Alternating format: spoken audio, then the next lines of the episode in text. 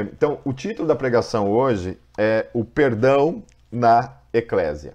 Amém, queridos? Nós estamos é, dando continuidade à nossa série em 2 Coríntios e hoje nós vamos tratar o capítulo 2. Porém, antes da gente entrar no capítulo 2, é, eu queria falar algumas coisas curiosas em relação à segunda carta de Paulo aos Coríntios. Então, por exemplo, a, a primeira carta de Paulo aos Coríntios é, é quase que assim uma opinião unânime dos teólogos que ela se perdeu. Então, quando você vai ler aquilo que é classificado como primeira carta e segunda carta de Paulo aos Coríntios, na verdade você está lendo a segunda carta e a terceira carta. É provável ainda que tenha uma quarta carta de Paulo aos Coríntios. Alguns pensam e entendem que existe, por exemplo, a, a quarta carta de Paulo aos Coríntios. Por que, que nós dizemos que a segunda carta, que a primeira carta, desculpa, na verdade é a segunda carta? Por causa daquilo que Paulo fala nas, na primeira carta dele, que é 1 Coríntios 5,9, né? Tá meio confuso isso que eu estou falando, a primeira carta, a segunda carta, né? Paulo ele fala assim na, em 1 Coríntios capítulo 5, no versículo 9. Ele, já por carta vos tenho escrito que não vos associeis com os que se prostituem. Então, isso indicando que Paulo já havia escrito uma primeira carta para a igreja de Corinto. Então, essa que a gente denomina como primeira carta, na verdade seria a segunda carta. Então, quando você vê lá o título lá, é, primeira carta de Paulo aos Coríntios, aquilo não estava lá, né? Quando Paulo escreveu essa carta, ele não escreveu assim, primeira carta de Paulo aos Coríntios, né? Não tinha esse título em cima, não tinha os versículos, né? Era uma coisa toda, né? Uma coisa só, um atrás do outro ali, e em frente. Então, esse era o entendimento é, que a gente tem tido em relação às cartas de Paulo. Né? Então, a primeira carta seria a segunda e a terceira carta seria a, a segunda carta seria a terceira. Né? E é, é possível que haja ainda uma quarta carta. Né? Uma outra coisa também em relação a isso, é, nessa questão das cartas de Paulo que se perderam, né? então existem algumas pessoas que querem levantar até teorias conspiratórias, né, que a Igreja Católica Apostólica Romana, por exemplo, pegou e escondeu essa carta, né, não quis colocar ela no cânon, porque de repente essa carta é, traz questões assim que, né, é, que são complicadas para a nossa fé cristã. Né? Então existe esse tipo de teorias da conspiração. Né? Não, não, é, não, é, não se trata disso, porque, como falamos, né? Se a carta desapareceu, ninguém encontrou, ninguém encontrou a primeira carta de Paulo aos Coríntios, então, isso implica que ninguém pode falar qualquer coisa a respeito do seu conteúdo. Né? E do contrário, né? você tem lá a segunda carta, que seria, né? e a terceira carta, que elas não se contradizem. Né? O que seria, no caso, né, o cânon na primeira e na segunda carta de Paulo aos Coríntios. Elas não estão em contradição. Não existe contradição no ensino de Paulo em nenhuma das suas cartas. Né? Então, acreditar nesse tipo de coisa realmente ficar vendo aí né, coisas que não que não existem, que não existe nenhuma evidência né, concreta disso que a gente está tratando, de, do que eles pressupõem, certo? É, por exemplo, a carta de Paulo aos Laodicenses, né, essa carta também foi uma carta que havia se perdido né, e que foi encontrada. Então hoje você tem lá a carta de Paulo aos, Laodicenses, você vai lá na internet e só clica lá, né? Carta de Paulo aos Laodicenses, né? Ou então compra o livro lá, tem um livro que fala a respeito dos livros apócrifos, né, que tem lá a carta de Paulo aos Laodicenses. Né? E por que, que a gente afirma que existe a carta de Paulo aos Laodicenses e não estamos levantando nenhuma teoria de conspiração, né, como as pessoas aí, os, os malucos da cabeça, aí gostam de ficar inventando. Né? Lá em Colossenses 4,16, o apóstolo Paulo ele fala assim, ó, e quando esta epístola, ou seja, a epístola de Colossenses, e quando esta epístola tiver sido lida entre vós, fazei que também eu seja na igreja dos Laodicenses. E a que veio de Laodiceia, é, lede-a vós também, né? Nossa, coloquei um, uma tradução aqui bem arcaica aqui, né? Então, o que que Paulo está falando aqui? Que essa carta de Paulo aos Colossenses, ele devia, ela devia ser enviada para a igreja lá de Laodiceia, e a carta de Laodiceia deveria ser enviada para eles, em Colosso, e eles deveriam ler isso também, a mesma carta entre eles. Né? Então, como tem essa carta ali na internet, né, e eu tenho também aqui no meu, no minha, na minha literatura, é, essa carta é muito parecida com a carta de Paulo aos Colossenses, inclusive, tá certo? Então, assim, era comum isso, né? Paulo escrevia uma carta, essa carta era enviada para outras igrejas. Então, quando acontecia lá de um escriba, né? Que era aqueles que traduziam a Bíblia, traduziam, não, desculpa, reescreviam, né? É, pegavam lá uma carta de Paulo aos, aos Colossenses, por exemplo, e eles faziam uma cópia, né? Os copistas, melhor dizendo, desculpa. Os copistas, eles faziam isso, né? Pegavam, tiravam uma cópia e essa cópia era enviada, né? Então, por isso que nós temos várias cópias, né? Várias cartas de Paulo aos Laodicenses, né? Essas cópias tal. Então nós temos vários desses escritos por aí, ok? Mas a carta de Paulo aos Laodicenses, ela não entrou no cano, né? Talvez um dos motivos que ela não tenha entrado no cano por causa da sua muito semelhança da carta de Paulo aos Colossenses. Então, essa carta acabou não entrando, né? Então, só que havia se perdido no tempo, né? E ela acabou sendo encontrada e hoje nós temos acesso a ela. Porém, a primeira carta de Paulo aos Coríntios, de fato, se perdeu. Ok, queridos? É... Uma outra coisa em relação à segunda carta de Paulo aos Coríntios, que seria, no caso, a terceira carta, né? Se tivéssemos hoje a primeira carta. É, em relação à segunda carta de Paulo aos Coríntios, os capítulos 1 a 9 é o, é o que realmente compõe essa carta. Já os capítulos, segundo lá o, os, os críticos, segundo os comentaristas, os capítulos 10 até o capítulo 13, eles fazem parte de outra carta. Né? Então, no caso, os capítulos 10 a 13 foram escritos primeiro do que os capítulos 1 a 9. Né? Daí eu pensei comigo, né? Na hora que eu fui é, ter acesso a esse tipo de informação, eu fiquei pensando, poxa vida, né? Agora, o certo seria então você estudar é, 2 Coríntios, expor do capítulo 10 ao capítulo 13 e depois começar a escrever do capítulo, é, é, expor do capítulo 1 até o capítulo 9, né? Mas vamos deixar assim, né? Creio que o Espírito Santo é soberano sobre todas as coisas, sobre a Bíblia Sagrada. Isso não vai ter nenhum tipo de implicação de mudar alguma coisa no sentido do texto daquilo que a gente é, está tratando, ok? É, dentro disso, queridos, que a gente está tratando, é, também envolve também algumas questões muito peculiares dessa carta, né? dessa, dessa segunda sessão que no caso seria a primeira e a gente precisa tratar isso para a gente entender algumas coisas do que, que Paulo está falando aqui. Tá? Alguns, por exemplo, consideram esses capítulos 10 a 13 como a epístola severa.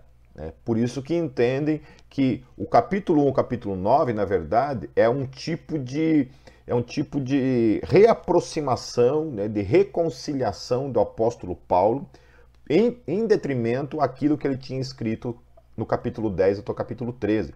Então é meio que como se Paulo estivesse fazendo, é, utilizando algumas palavras de reconciliação com a igreja de Corinto, devido às palavras pesadas que ele utilizou nos capítulos 10 até o capítulo 13. Ok? Então, esse é o entendimento, querido, que os teólogos têm. Tá certo? É a forma como a gente entende e lê.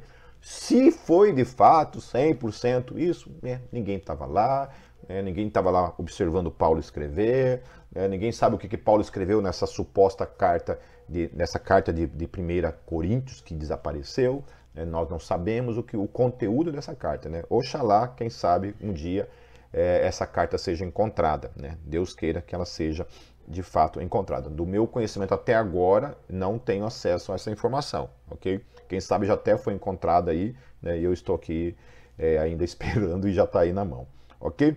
Então, a carta de Paulo, essa segunda carta de Paulo aos Coríntios, ela vai ser meio que uma carta reconciliatória.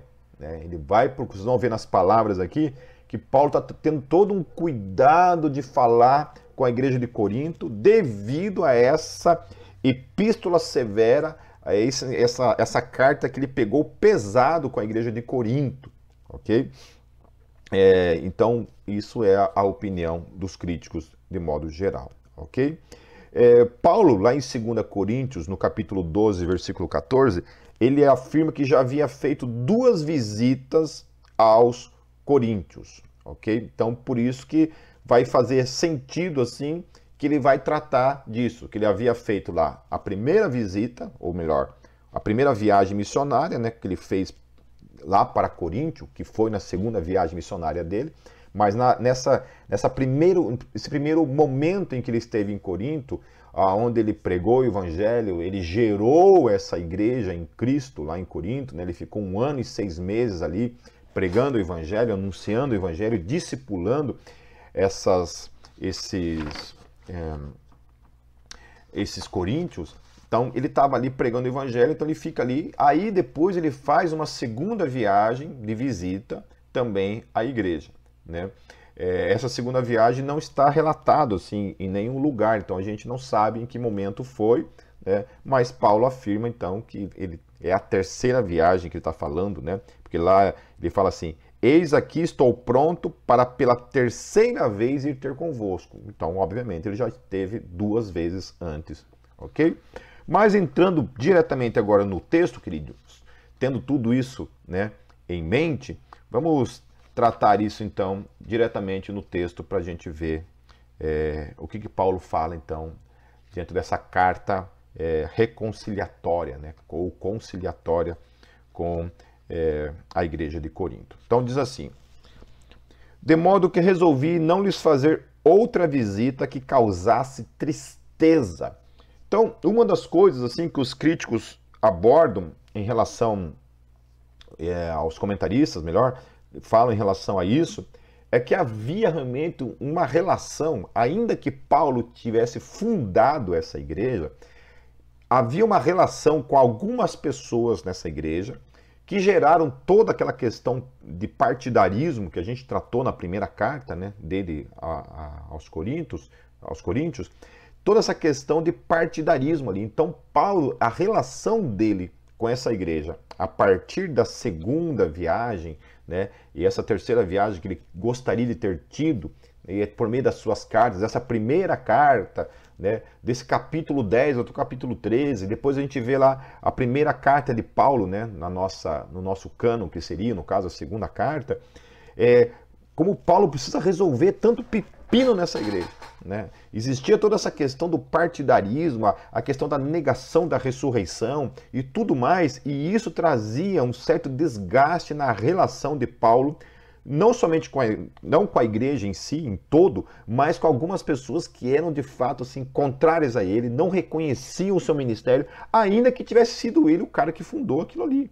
Entende? Algumas pessoas duvidavam do seu, do seu chamado, duvidavam do seu apostolado. Né? Depois você vai ver que ele vai fazer uma defesa ferrenha do seu apostolado, meio que jogando na cara dos caras: olha, vocês não, vocês não reconhecem o meu ministério, então deixa eu falar para vocês tudo que eu passei por causa do ministério, por causa do meu chamado. Né? Então, Paulo tem essa relação com essa igreja, uma relação de amor e ódio ao mesmo tempo. Né? Claro que a palavra ódio é um pouco forte demais, mas havia essa relação muito complicada, que sempre estava ali contrastando né, entre, entre essa relação com algumas pessoas dessa igreja. Né? Então, algumas pessoas, quando ele chegava lá, talvez sentisse tristeza. Né? Tanto lá que no, no capítulo é, no capítulo anterior, ele, Paulo ele fala dessa questão lá de, de Timóteo, ele fala assim, olha, vocês cuidem bem desse menino, não tratem mal esse menino. Por quê? Porque como era ele que estava enviando Timóteo para, para Corinto, a igreja podia tratar mal ele por causa desse partidarismo que havia ali. Né? Um era de Apolo, outro era de Paulo, né? então havia esse partidarismo ali, então ele precisava estar tendo todo o cuidado, inclusive de pedir para que eles não tratassem mal de forma alguma o, o Timóteo. Né? Então é complicadinho, né? digamos assim, certo? É... Ah, agora deu certo, sumiu aí o, o troço da parede. É... Então havia toda essa questão de tristeza que gerava, né, por causa dessa relação complicada que havia entre eles. Né? Versículo 2: Pois se os entristeço, quem me alegrará senão vocês, a quem tenho entristecido? Né? Então, olha só o sentimento que Paulo carregava no seu coração, de que de alguma forma, em algum momento, por meio dessa primeira epístola que ele mandou, né, ou por meio dos capítulos 10 ao capítulo 13, ele tenha de alguma forma entristecido essa igreja, né? O confronto que ele trouxe por meio dessas, dessa, dessas cartas, confrontou eles a tal ponto em que eles se entristeceram, né? Eu lembro que essa, esse ponto especial lá na primeira carta aos Coríntios, quando Paulo tenta colocar um, um limite com a questão da forma como a, a, eclesiologia devia funcionar, especialmente ligada ao culto, né? Como é que o culto deveria funcionar? Eu lembro que na época em que eu tinha uma tendência muito grande para a questão pentecostal, eu queria falar em línguas de toda forma, né? Eu queria falar em línguas, eu, eu gostava dessa questão mais carismática da fé, né? Dessa questão assim, meio que barulhenta, talvez seja o termo.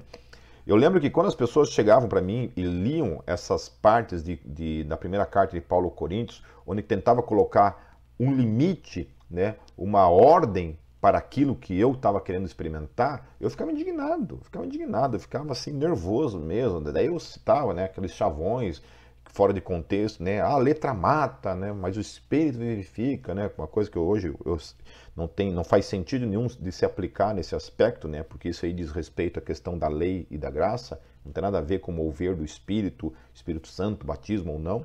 Né? Mas eu ficava indignado. Então, talvez uma das coisas que tenham gerado essa indignação foi o fato de Paulo colocar né, esses limites. Né? Talvez as mulheres tenham ficado indignadas com as coisas que ele falou, por exemplo. Né? Olha, a mulher fique calada, né? se submeta ao seu marido, aprenda em casa. Né? Não sei. Né? Hoje isso gera uma indignação nas mulheres quando leem essa carta, né? E se você tirar do, do seu contexto, obviamente você vai ficar muito indignado. Mas naquele contexto, talvez também isso tenha gerado, né? tenha gerado algumas questões, né? É, há questões ali ligadas também à forma como Paulo aplicava a disciplina radical, né, como ele afirmou ali, e a gente vai tratar isso também. Aquela questão especial quando ele fala assim, é, um cara que tinha cometido lá uma situação de, de incesto, né? É, não era incesto necessariamente, mas estava ali tendo relações com a sua madrasta. Né? E Paulo fala, olha, lanço na mão de Satanás, né, para que né, o corpo seja desfeito e o espírito seja salvo. Então, é uma disciplina muito radical, né, uma disciplina bem rígida, bem rigorosa, né, a qual eu não sei se eu tenho é, coragem de aplicar isso na vida de qualquer pessoa. Né, eu, tenho, eu temeria fazer esse tipo de coisa, mas Paulo vai lá e, e faz. Né? Então, havia essa relação em que, de alguma forma, as atitudes de Paulo, o ensino de Paulo, alguma coisa nessa relação tinha entristecido muita gente dentro dessa igreja para com ele. Ok? Então, escrevi como escrevi, para que, quando eu for, não seja entristecido por aqueles que deveriam alegrar-me. Estava confiante em que todos vocês compartilhariam da minha alegria. Então, ele está falando assim: olha, é, a intenção naquilo que eu havia escrito era outra. Né? Não era entristecer vocês. Né? Não era essa a intenção dele como pastor, como apóstolo, né? como presbítero, como evangelista, como um irmão em Cristo. A intenção deles não era a intenção dele não era causar essa tristeza, mas havia causado, né? Pois eu lhes escrevi com grande aflição e angústia de coração e com muitas lágrimas, não para entristecê-los, mas para que soubesse como é profundo o meu amor, como é profundo o meu amor por vocês. Né? Ou seja, ele coloca essa questão na descritiva, assim, no que ele está tratando aqui, é, para eles, a, revelando a intenção do coração deles. Olha, queridos, né? se vocês entenderam de uma forma, eu quero dizer para vocês assim, que eu não escrevi como um juiz, não escrevi batendo martelo, não escrevi como um legalista, não escrevi com um cara com a intenção de, de oprimir vocês, de trazer peso sobre a vida de vocês, né? Por é, tirar a graça de cima de vocês, é, por tirar, é, colocar fardos sobre a vida de vocês. Mas a intenção do meu coração, né? Havia aflição nas coisas. Ou seja, Paulo ele pega pesado nas coisas que ele fala e que ele escreve, não como uma forma de, sabe, de trazer peso, de trazer juízo, trazer o julgamento. Do contrário, ele está colocando, queridos, eu me sinto aflito, eu não gosto de escrever essas coisas, eu não gostaria de falar essas coisas, né? E eu tenho essa mesma experiência que Paulo na minha vida como pastor, na minha vida com, como alguém que está ali ensinando e apresentando a palavra de Deus. Então, todos os cultos, assim, em que eu tive que trabalhar algum texto, que de alguma forma né, eu tive que pegar pesado com a igreja, né, falar palavras pesadas, talvez, é, eu não gosto, nunca gostei disso, nunca, nunca, nunca gostei. Eu prefiro falar sobre amor, sobre graça, do que falar qualquer coisa de cunho exortativo para com a igreja. Sempre eu não gostei de fazer isso. Então, mais ou menos, eu conheço o que Paulo está falando aqui. Olha, essa aflição e angústia de coração. Né? É, eu não sei quem é o pai que gosta de pegar o filho, né? colocar o filho sentado e ficar lhe dando bronca no filho, né? Ah, chamando, né? puxando a orelha, disciplinando o filho, né? dando umas palmadas, né? dando uma chinelada no filho, colocando o filho de castigo. Né? Nenhum pai gosta disso. Entende? É necessário? É. Mas você não gosta. Você faz isso com angústia no teu coração. Certo? Você não gosta de fazer isso. Você sente aflição. Para quem é pai ou para quem é mãe, sabe o que eu estou falando. Entende? A gente não gosta disso. Mas é necessário. Né? E aqui Paulo fala que ele não somente sentia aflição e angústia no que ele estava falando, mas ele chegava mesmo a chorar. Entende? Então você imagina a intenção do coração desse homem né, escrevendo para aqueles filhos que ele havia gerado em Cristo Jesus, para aquela igreja que ele tinha ficado lá um ano e seis meses trabalhando com eles, uma igreja que tinha todo um partidarismo ali, que alguns não gostavam dele, que tinha sido o pai na fé deles, entendeu? não gostavam dele, reprovavam ele como apóstolo, entendiam que ele estava fora, que ele não prestava, que ele não estava fora, você não é apóstolo, alguma coisa desse tipo. Né? E ele tinha que manter essa relação, direcionar essa igreja. Então ele falava essas coisas, escrevia, sabe? Pegando pesado em alguns aspectos, ao mesmo tempo que ele estava chorando por estar escrevendo aquilo. Né? E é interessante isso, esse desnudar da alma de Paulo aqui nessa carta. Né? Ele falando, ensinando, dizendo: Olha, queridos, né? foi difícil para mim escrever o que eu escrevi. Eu chorei quando eu escrevia. Enquanto eu estava escrevendo para vocês, eu estava chorando, eu estava aflito eu senti angústia no meu coração por estar escrevendo essas palavras. Isso é o que Paulo está falando aqui. Né? Mas, né, mas ele está revelando isso para ele, falando assim, olha, então, para que vocês entendam que tudo que eu escrevi, tudo que eu falei, foi com aflição, com angústia e lágrimas, mas eu precisei escrever isso porque eu amo vocês. Então, aquelas palavras que foram é, recebidas com angústia, foram recebidas como algo talvez é, opressor, talvez sem a, as intenções que haviam por trás daquelas palavras, que eram intenções de amor, né, foram entendidas de uma forma, mas Paulo estava explicando: olha, cada palavra dessa, cada exortação dessa, cada é, paulada dessa, cada chinelada dessa, né, foram feitas com profundo amor por vocês, ainda que isso gerasse em mim angústia. Esse é o sentimento de qualquer pai, né? qualquer mãe. Quando a gente corrige o filho, né? você não faz aquilo porque você tem prazer. Claro que existe gente louca nesse mundo, né? Que espanca filho, que bate filho, que está fora da casinha, né? que são que é uma outra questão. Mas eu estou falando que, de modo geral, os pais normais do mundo, né? que de fato amam os filhos, né? sabem disso que eu estou falando. Que quando você corrige um filho, né? ainda que muitas vezes você tenha que corrigi-lo de uma forma mais, mais firme né, em algumas coisas, você faz isso porque você ama. Você faz isso porque você quer o bem do seu filho. Amém, queridos? Amém? A Mariana, Mariana Reis escreveu um texto essa semana, né, que está lá no nosso Instagram. Depois você pode ver a respeito dessa questão da obediência. Amém, queridos? Continuando. Se alguém tem causado tristeza não o tem causado apenas a mim, mas também, em parte, para eu não ser demasiadamente severo a todos vocês. Né? Olha só. Então ele está falando assim: olha, se alguém tem causado tristeza, entendeu? causa tristeza para com todos. Para com todos, ele está falando. Então, para eu não ficar sendo severo com cada um aí, essa tristeza, ela aborda a todos nós. Né? a punição que lhe foi imposta pela maioria é suficiente. Né? Alguns entendem o que o Paulo está falando aqui é sobre aquela questão da forma como Paulo lidou com aquele menino que tinha estava tendo relações sexuais, ou aquele rapaz que estava tendo relações sexuais com a sua madrasta, né? onde Paulo fala, olha, lança na mão do diabo. Né? Então alguns olham para isso que Paulo está falando a respeito de, dessa situação em específico, porque Paulo não cita aqui, né? mas entende, né? os, os os intérpretes, né, os comentaristas, melhor falando, eles entendem dessa forma, né, que é isso que Paulo está falando. Olha, estou tratando essa questão lá. Né, eu sei que para vocês foi pesado isso, e para alguns isso gerou profunda tristeza, porque imagine se for é, se for você recebendo uma palavra como essa, né, você cometeu um erro, você cometeu um pecado, né, que era o caso que estava acontecendo ali, ele se mantinha nisso, e ele recebe uma disciplina com essa intensidade, né, que é basicamente uma exclusão. Você é excluído daquela eclésia, daquela comunhão, de uma forma severa, né? Pô, quem que gostaria de ouvir isso? Olha, eu estou te lançando na mão de Satanás.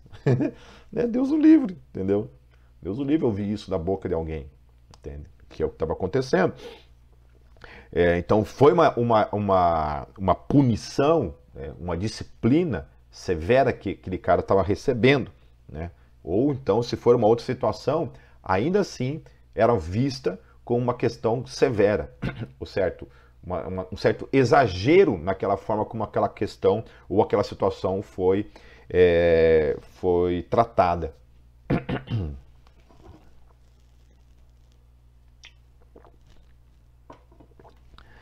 Agora, pelo contrário, vocês devem perdoar-lhe e consolá-lo para que ele não seja dominado por excessiva tristeza. Então, agora, Paulo está voltando atrás em, em relação à forma como aquilo tinha sido aplicado, né? Então, ao invés de vocês tratar isso como uma exclusão, né?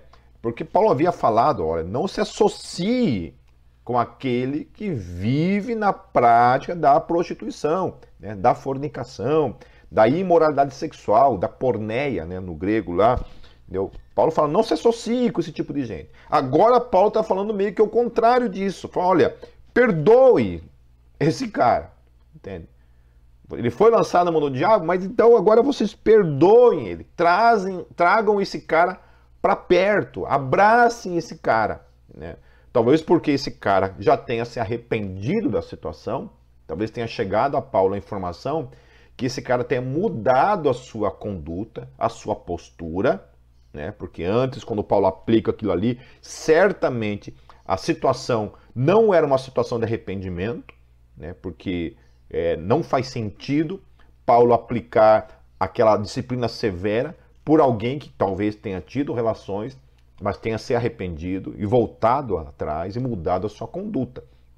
Né? Então, por isso, Paulo, naquele momento, falou assim: olha, não tem por que um cara desse ficar no meio de vocês. Um cara que não muda a sua atitude, não muda a sua vida e continua vivenciando esse tipo de, de situação de pecado, não tem por que vocês aceitarem esse tipo de, de situação no meio de vocês. Então Paulo fala a respeito disso de um modo, de um modo severo, né?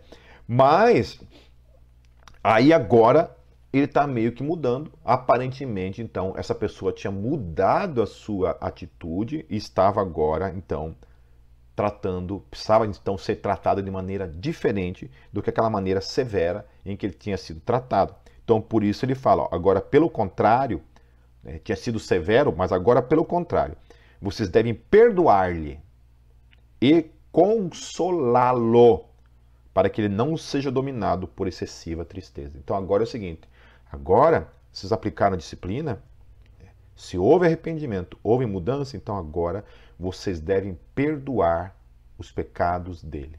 Né? Perdoe o que ele fez. E agora console ele, para que ele não seja abraçado por excessiva tristeza. Sabe, queridos, é assim, sem me desnudar na frente de vocês, né? todos nós sabemos dos nossos pecados, sabemos dos erros que a gente comete na nossa vida. Infelizmente, alguns deles, muitos deles, nós não temos como voltar no passado e mudar certos erros e que a gente comete na nossa vida. Né? E uma das talvez piores coisas que podem acontecer na vida de qualquer pessoa que erra, que erra é não ser perdoado quando existe um genuíno arrependimento. Esses tempos alguém publicou uma live, é, eu não vou entrar em detalhes para não, não, gerar nenhum tipo de, de complicação, mas alguém fez uma live expondo a vida os pecados de vários líderes do Brasil. E o que mais me assustou nessa live não foi a questão da exposição, a qual eu reprovo absolutamente. Né? A pessoa é meu amigo e eu, eu entendo as questões que, que o levaram a isso, né? Isso é uma coisa entre ele e Deus, mas eu reprovo, isso é uma coisa que eu jamais faria, jamais faria, jamais, jamais. Seja qual fosse o grau de santidade que eu tivesse na minha vida, jamais eu teria feito isso. Mas me conhecendo, sabendo quem eu sou, mais do que nunca, eu jamais faria isso, jamais exporia a vida de ninguém. Né? Eu não exponho isso nem na minha igreja. Né? Alguém me perguntou uma vez assim, é, Pipe, o que, que você acha desse negócio de que algumas igrejas vão lá na frente e expõem o irmão lá, é, falando, olha, o irmão quebrou o sétimo mandamento, né? Geralmente está ligado à sexualidade, né? Geralmente é isso, né? Ninguém é, ninguém é exposto lá na frente porque está obeso, come demais, né? Ninguém é, é exposto lá na frente porque é, não gosta de trabalhar, porque é preguiçoso. Ninguém é exposto lá na frente porque falou mal de todo mundo. Ninguém é exposto lá na frente porque mentiu, ninguém é exposto por nada, né? Só é exposto lá na frente quando o cara realmente comete algum tipo de pecado. Geralmente, né, fornicação ou adultério, a pessoa, a mulher fica grávida, né, não eram casados, aí é exposto lá na frente, né? Me perguntaram o que, que eu pensava sobre isso, né? É, eu falei assim, olha, eu acho que isso só é válido na seguinte situação. Eu acho que você pode até pegar, beleza, se você quer ter na sua eclesiologia, na sua igreja, esse tipo de ação, então sejamos honestos. Né? Sejamos honestos. Todo domingo, então, nós vamos ter lá durante o culto, lá, sei lá, vamos inserir no culto da Gólgota, por exemplo, né? Vou citar a Gólgota, por exemplo. Então a gente tem lá um momento de louvor, tal, depois tem lá né, umas orações pelos enfermos, daí tem o um recolhimento de dízimos e ofertas, e aí depois tem ali o momento da palavra. Então antes da palavra a gente pega lá agora momento de confissão né? confissão de uns para com os outros, e aí seguinte, faz uma fila indiana ali, né? Que saia da igreja, não sei, uma baita uma fila indiana, todo mundo, exatamente todo mundo, né? Até os bebezinhos vão lá, vão lá, tem que fazer lá uma fila lá. E uma vez, um por vez ali, pega o microfone e fala lá, confessa todos os pecados que cometeu durante a semana, mas todos, né? Todos, né? todos, exatamente todos. Aquele xingamento, aquela aquele momento de impureza sexual, é, aquele momento de preguiça, aquele momento que você falou mal do irmão, daí você tem que citar ainda por cima. Fala, olha, eu queria pedir perdão porque eu falei mal de você, fulano. Né? Eu queria pedir perdão por isso, né? Eu queria pedir perdão porque essa semana eu comi demais, né? E eu ganhei mais peso, né? E por aí vai, e por aí vai, entende? Por aí vai. Daí você tem que abrir coisas do teu casamento também, né? Fala, olha, essa semana eu briguei com a minha esposa, né? eu pequei, essa semana eu quase não orei, essa semana né, eu não fiz o que Deus mandou eu fazer, entendeu? Aí tudo bem, aí é válido. Então, se alguém achar que é válido fazer isso na sua eclésia, amém. Só não me vem com essa conversa de, de expor somente algum um tipo de pecado, entende? Porque aí, meu querido, aí é muito idiotice, né? Aí é muita hipocrisia, muita estupidez. Da minha parte, eu penso assim, entende? Eu acho que isso é uma coisa que tem que ser abolida de qualquer, é, qualquer eclésia da face da terra. Entende? Da qualquer eclésia da face da terra. Porque existe um princípio na palavra que é assim, meus queridos. Se você viu o teu irmão pecar, vá lá e chama o irmão. Se o irmão se arrepender, você cobriu uma multidão de pecados. Amém. Aleluia. O irmão se arrependeu. Entendeu? Se arrependeu? Arrependeu. Então acabou, vira a página, vamos em frente. Se o irmão não te ouvir, Aí você chama um outro irmão para ir junto com você e fala assim, vamos lá. É, irmão, e aí, cara? Você precisa mudar de vida, tal, tal, tal, tal, tal. Entendeu? Seu irmão se arrependeu? Acabou. Ficou entre os três ali, ó. Acabou. É, não tem que trocar no, no fuxico gospel, né? Que tristemente existe né, um site escrito fuxico gospel. fuxico gospel. Devia ser fuxico do satanás, né? Mas tá bom, tá lá. Aí uma terceira coisa né? É, se o cara não te ouviu, aí você leva o cara para a eclésia. Né? Faça uma assembleia lá e chama o cara diante de todo mundo. Se ainda assim Se o cara se arrependeu, amém, está perdoado, acabou. Entendeu? Mas é uma terceira via. Entendeu? O que, que acontece? O cara é. O cara confessa o seu pecado e ainda assim ele é levado e exposto para a igreja inteira. Entendeu? Da onde que tirou isso das escrituras? Em nenhum lugar. Não existe isso nas escrituras. Certo? Então, assim, eu sempre creio nisso, meus queridos, né, que a, a questão do pecado, daquele que entende, né, se reconhece como pecador, que cometeu um erro e ele se arrepende disso, é uma questão de cura para a alma dele e de ajudá-lo a, a se levantar desse profundo poço, esse abismo de tristeza, de culpa, de, de falha, de, de, frustração consigo mesmo, diante de Deus, diante dos outros, por ter pecado diante, diante dos outros. E é isso que Paulo está falando. Olha, ele foi exposto, todo mundo sabe do seu pecado, ele foi disciplinado, e se ele mudou a sua vida, mudou a sua atitude, agora, igreja, abrace-o. Abrace-o. Perdoa-o. Traga-o para perto.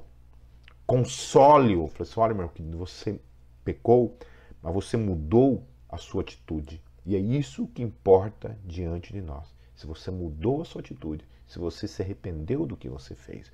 É isso que importa. Entendeu? Porque pecador por pecador, todos nós somos. Falhar por falhar, todos nós falhamos, todos nós erramos. Entendeu?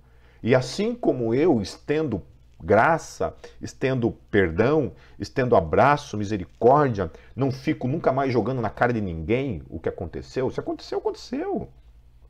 Né? Eu, como pastor, trato isso, chamo para perto, vem cá, querido. Amém. Tio, você está perdoado, você está perdoado pelo que aconteceu em nome de Jesus e agora vamos em frente. Porém, algumas pessoas realmente, mesmo sendo perdoadas, mesmo sendo abraçados, enfrentam ainda esse período de, de, de abismo, de tristeza na alma pela falha. Então é isso que Paulo está tratando aqui, né? por essa excessiva tristeza. Né? Não é assim, porque você foi perdoado, você foi abraçado, ah, está tudo certo. Não. Muitas vezes, mesmo perdoado, mesmo sendo abraçado, trazido para perto, muitas vezes a gente continua naquele abismo por um bom tempo. Entende? Mas o primeiro passo é o perdão. O primeiro passo é o consolo. O primeiro passo é a eclésia, a igreja, perdoar o irmão ou aquele que estava mais a par da situação, mais de perto, perdoar o irmão. Entendeu? Aqui no caso era uma questão de uma exposição pública do pecado do, desse, desse indivíduo, e aqui a, a eclésia como um todo, como ela precisava né, abraçar ele, trazer para perto, para tirá-lo desse poço de tristeza. Então aqui só reafirmando isso, né, essa atitude de Paulo, em que primeiro lá ele condena a, a, a atitude desse, desse indivíduo, e agora aqui Paulo está tratando uma outra realidade de como eles deveriam lidar com aquela situação. Né? Vocês têm que perdoá-lo em nome de Jesus. Eu acho que esse é um dos temas assim, é, talvez mais difíceis de lidar na vida como eclésia. Né? Essa vida como eclésia, eu falo isso como pastor já há tantos anos lidando com, com tudo isso, como é difícil a gente a gente conseguir aplicar isso na nossa vida como, como igreja.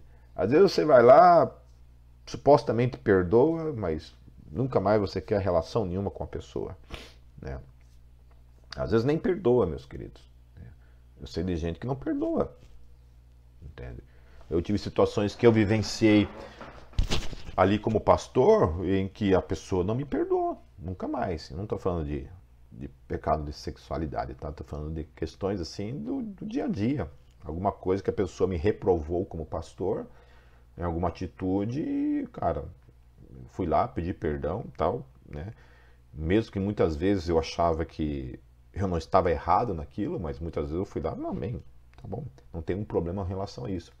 E pedi perdão e ainda assim, ainda assim, até hoje carrega essa mágoa em relação a mim e não perdoa, entendeu? Perdoa da boca para fora, né? Mas na, na relação, na vida diária ali, não existe perdão. Então, portanto, eu lhes recomendo que reafirmem o amor que tem por ele. Olha que coisa linda. Que coisa linda. Talvez Paulo, nesse momento, ao escrever isso daqui, tenha escrito realmente em lágrimas. Porque amor, meus queridos, amor demonstrado por pessoas que pecam, que erram, é isso daqui, sabe? Reafirmem o amor que você tem por ele. Porque amor que não perdoa não é amor. Entende? Uma das demonstrações grandiosas do amor de Deus por mim e por você é o fato de ele ter nos perdoado em Cristo Jesus. É por isso que Jesus morreu por mim, morreu por cada um de nós. Para que nós recebêssemos o perdão dos nossos pecados. Ele morreu a nossa morte, ele sofreu tudo que a gente tinha que sofrer para que nós fôssemos perdoados diante de Deus. Essa é a demonstração. Deus nos amou para que nós fôssemos perdoados dos nossos pecados. E aí, quando a gente tem diante de nós o irmão que peca, o irmão que erra, a gente não consegue perdoar. Entende? A gente não consegue perdoar. E as escrituras sagradas elas são muito claras em relação a isso. Quando o Senhor Jesus falou assim que se você não perdoar, o vosso Pai celestial também não vai perdoar você. É, é, é assim, é causa e efeito. Perdoou, será perdoado. Não perdoou, não será perdoado. Porque o perdão de Deus para comigo e para com você foi, de alguma forma, uma semente para gerar em mim e em você um coração perdoador, porque você foi perdoado. Porque só quem foi perdoado dos seus pecados, de fato, e compreendeu isso, encarnou isso na sua vida, tem graça e misericórdia também para perdoar o outro quando o outro o fere, quando o outro o peca. Talvez uma das, uma, uma das, das passagens assim mais quase que impossíveis de serem vivenciadas na vida do cristão, no seu dia a dia, e especialmente agora que a gente está vivendo todas essas questões políticas e religiosas no mundo, implica naquele texto que fala: é, ouviste o que foi dito, amarás o teu próximo e odiarás o teu inimigo. Eu, porém, vos digo, o Senhor Jesus dizendo: Eu, porém, vos digo, amai a vossos inimigos. Não é os teus amigos. Não é os que vos amam. Não é a sua família, o seu filho. É amai os vossos inimigos. Inimigo, meu querido, é inimigo mesmo. É inimigo. Ok? Não é amigo, é inimigo. Orai, amai os vossos inimigos. Orai por quem vos maltrata e vos persegue. Orai por ele. Tá, você está sendo é, maltratado, está sendo perseguido por alguém, ore por essa pessoa. Ore, mesmo que seja uma pessoa da tua igreja, mesmo que seja uma pessoa do teu ministério, da tua família, do teu trabalho, da tua faculdade, da tua escola, seja lá onde for. Ore. E aí, uma terceira coisa também desafiadora. Ele fala assim: bem dizei, ou seja, fale bem, não fale mal, fale bem. Engula a tua língua quando for falar mal. Só permita que a sua língua profira palavras de, de, bendiz, de bendição, porque é isso que o texto fala. Bendizei aqueles que vos maldizem. Fale bem daquele que fale mal, que fala mal de você. É isso que o texto está falando. Fale bem daquele que fala mal de você. Amém, queridos? Amém? Esse é o grande desafio que Paulo está falando aqui. Então, portanto, eu lhes recomendo que reafirme o amor que vocês têm por ele. Reafirme isso. Abrace esse cara, traga esse cara para perto, perdoe ele e o ame. O ame. Reafirme que você o ama, que foi necessário discipliná-lo, mas agora reafirme que não é a disciplina, não é um fim em si mesmo. A disciplina tem um outro propósito, trazer a pessoa, levar a pessoa ao arrependimento, trazê-la para perto, perdoá-la e amá-la em nome de Jesus. Esse é o propósito. Eu lhes escrevi com o propósito de saber se vocês seriam aprovados, isto é, se seriam obedientes em tudo. Então, aquilo que ele tinha escrito como finalidade de, de trazer aquela disciplina é para ver até que ponto eles conseguiriam realmente aplicar aquilo da forma como ele estava falando. Né? Porque havia toda essa questão conspiratória, esse partidarismo contrário a Paulo, que muitas vezes ele, tá, ele precisava colocar também a prova até que ponto aquelas pessoas estavam de fato sendo obedientes a ele como pai espiritual daquela igreja.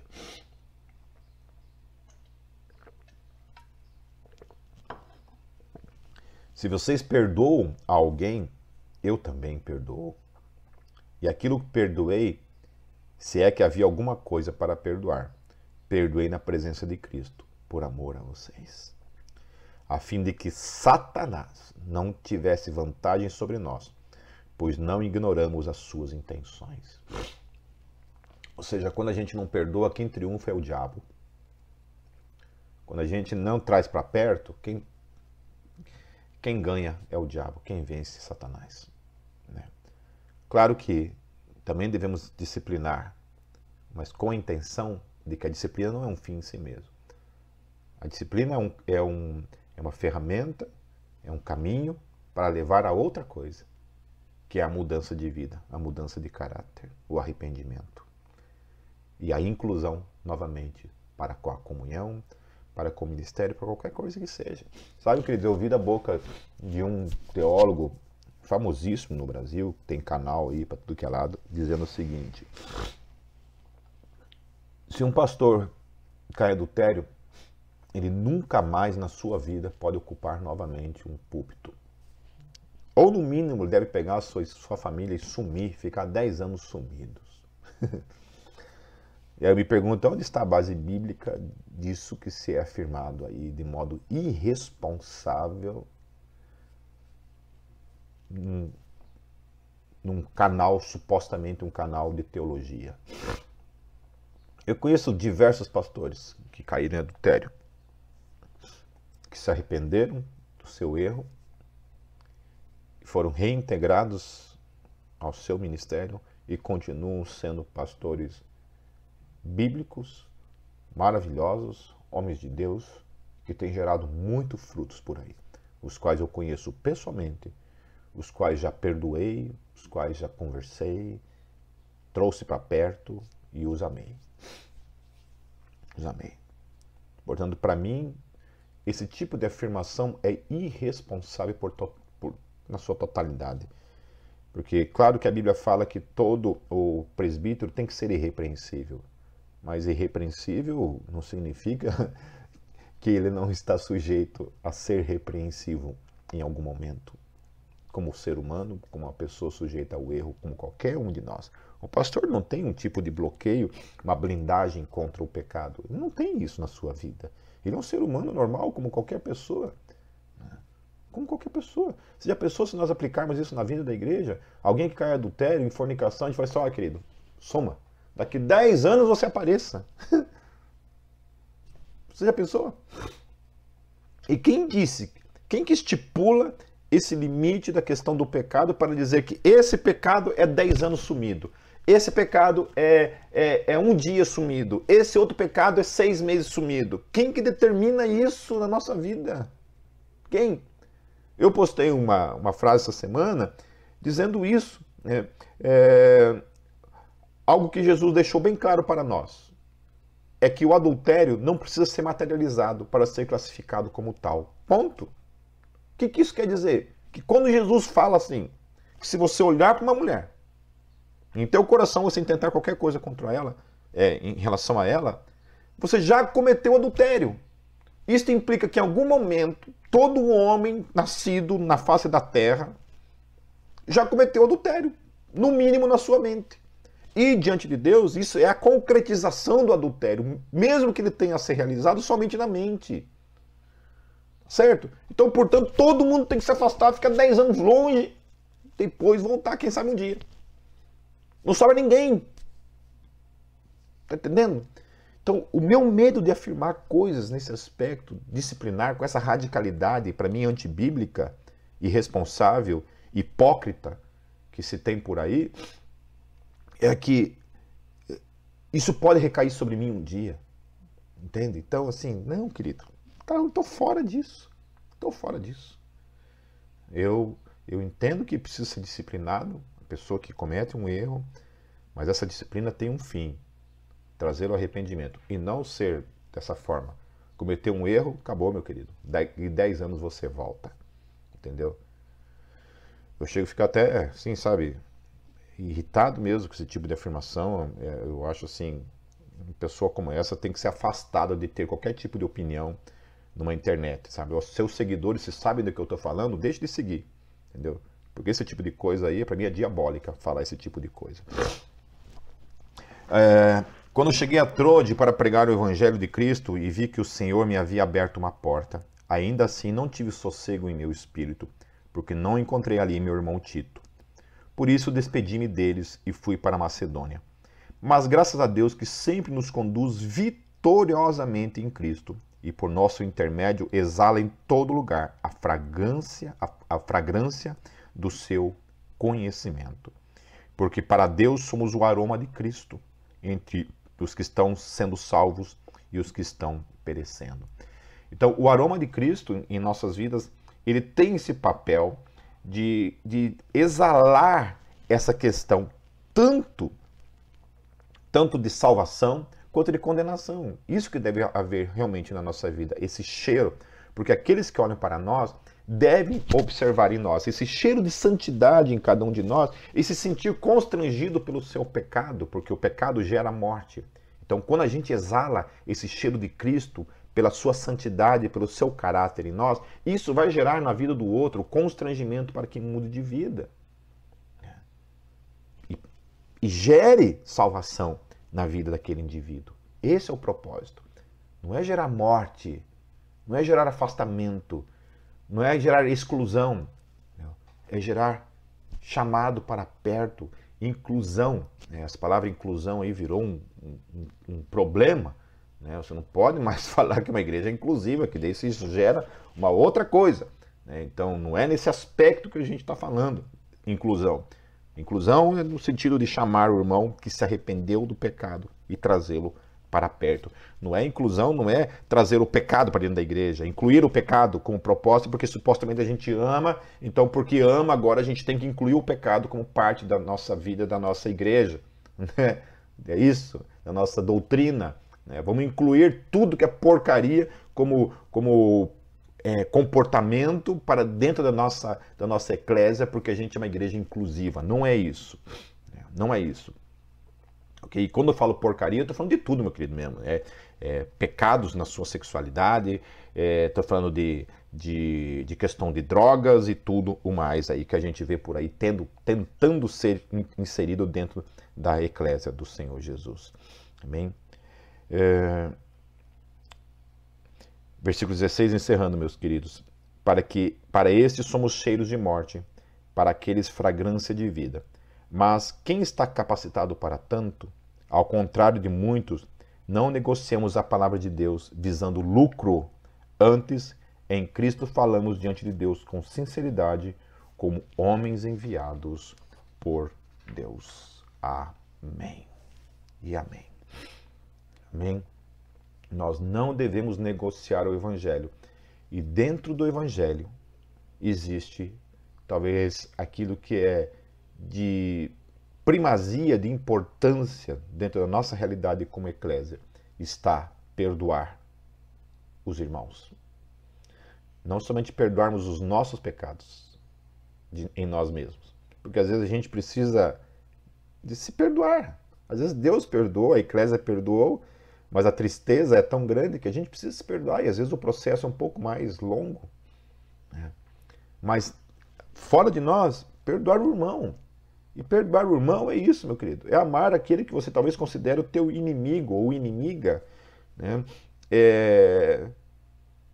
é orar por aquele que você se sente perseguido, maltratado. Ore por ele. Eu sempre falo isso para as pessoas assim: ai, Pipe, eu não gosto daquele fulano, nem gosto daquele fulano. Eu falei, então ore por ele.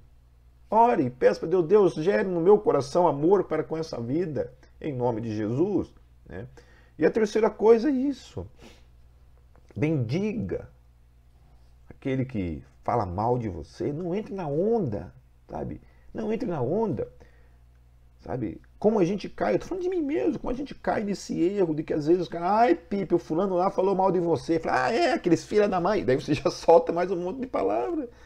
É. Ao invés disso, não, ah, Pipe, o cara falou, ah, pô, aquele cara é uma benção, né, cara? Não sei por que ele falou isso, mas vamos orar por ele. Amém? Não entre no jogo de Satanás, porque se nós entramos nesse jogo de odiar nossos inimigos, perseguir quem nos persegue e falar mal de quem falar mal de nós, entendeu? A gente está fazendo o evangelho do diabo, o evangelho do inferno. Né? Essa exclusão aí de 10 anos, 100 anos, nunca mais, abandone um púlpito.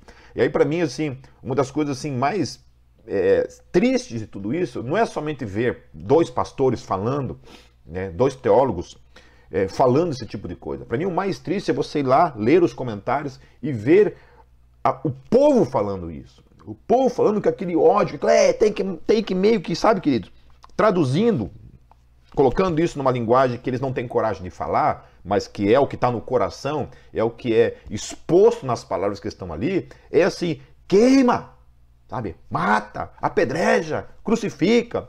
É isso aí que está sendo dito. Entendeu? Você não vê uma palavra de perdão, de reconciliação, sabe? De, de recolocação, de readmissão. É inconcebível. Se o cara cometeu um erro, por ele ser um pastor, é inconcebível que esse cara seja novamente um instrumento de Deus. É inconcebível. Ele cometeu um erro, acabou a vida dele. E infelizmente, queridos, né? Infelizmente existe esse tipo de coisa por aí. Mas graças a Deus que nós temos o Evangelho. Graças a Deus que nós temos o Evangelho que nos desafia justamente para o contrário. Se eu tenho que amar o inimigo, quem dirá o meu irmão em Cristo que cometeu um erro? Né? Se eu tenho que falar, é, é,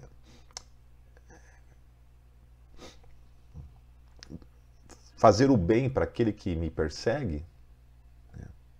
quem dirá daquele que estava comigo do meu lado e cometeu um erro? Se eu tenho que falar bem daqueles que falam mal de mim, né?